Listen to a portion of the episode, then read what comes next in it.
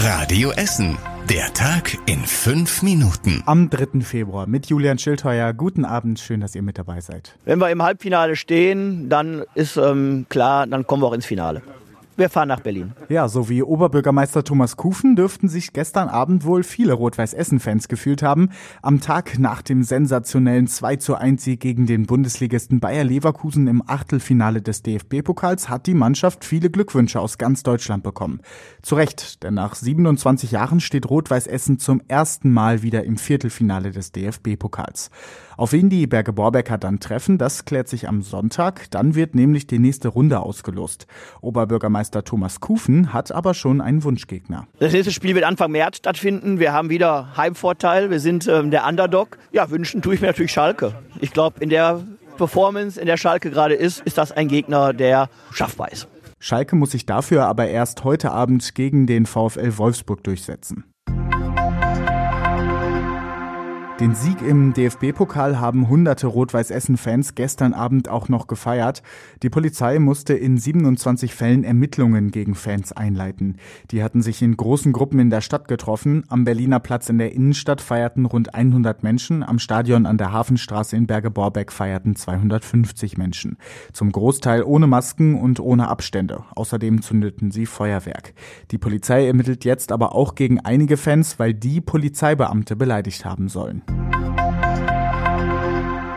In Essen stecken sich seit einigen Tagen weniger Menschen mit dem Coronavirus an.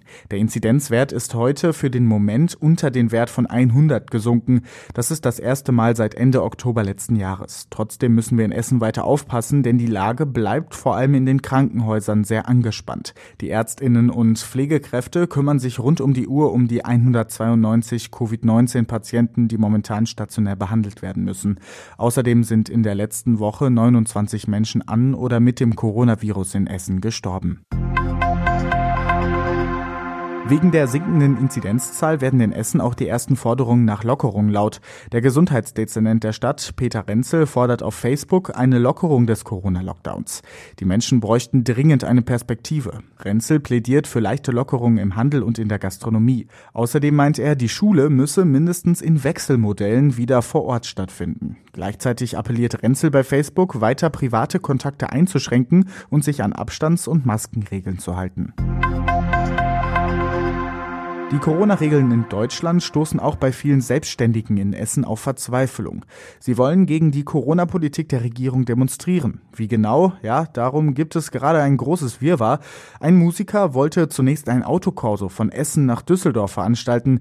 Den hatte er auch angemeldet, ihn dann aber wieder abgesagt. Der Staatsschutz hatte sich nämlich eingeschaltet und den Veranstalter gewarnt. Rechte und linke Gruppierungen hätten von dem Autokorso gehört und wollten den jetzt für ihre eigenen politischen Zwecke ausnutzen. In einem Facebook-Video hat der Musiker deshalb begründet, warum er den Autokorso jetzt absagt. Es gibt jetzt aber offenbar eine neue Protestveranstaltung. Eine Frau aus Krai hat einen neuen Autokorso von Selbstständigen als Demonstration gegen die Corona-Politik der Regierung angemeldet. Die Polizei sagte auf Radio Essen Nachfrage, dass bei diesem Autokorso rund 100 Teilnehmer erwartet werden und er auch nur in Essen stattfinden soll.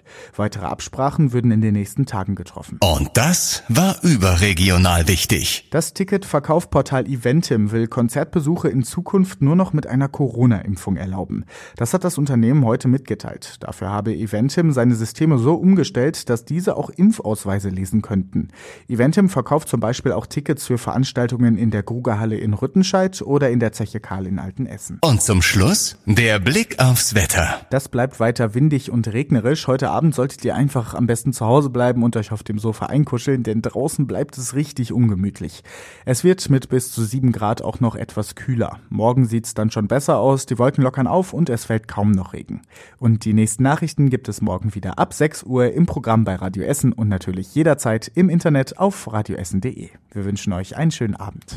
Das war der Tag in fünf Minuten. Diesen und alle weiteren Radio Essen Podcasts findet ihr auf radioessen.de und überall da, wo es Podcasts gibt.